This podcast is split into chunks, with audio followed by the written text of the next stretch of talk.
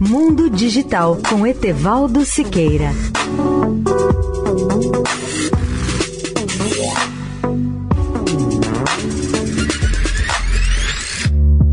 Olá, amigos da Eldorado. Nos primeiros dias da existência da internet, a nova rede parecia ter o potencial de esmagar a mídia impressa tradicional.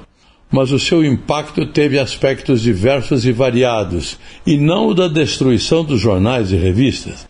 Em lugar disso, a internet tem sido uma bênção para algumas publicações de grande audiência, como o New York Times nos Estados Unidos.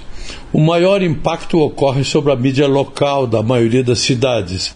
É nesse nível que a revolução digital tem sido tão destrutiva quanto temida. Centenas de organizações de notícias locais norte-americanas, por exemplo, faliram conforme a sua receita de publicidade desapareceu e a pandemia agravou a crise.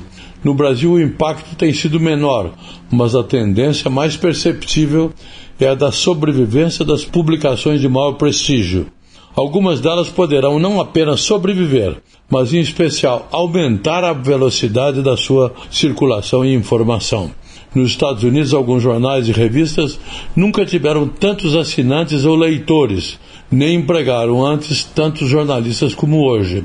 E entre os bons exemplos estão The Atlantic e Washington Post. Etevaldo Siqueira, especial para a Rádio Eldorado. Mundo Digital com Etevaldo Siqueira.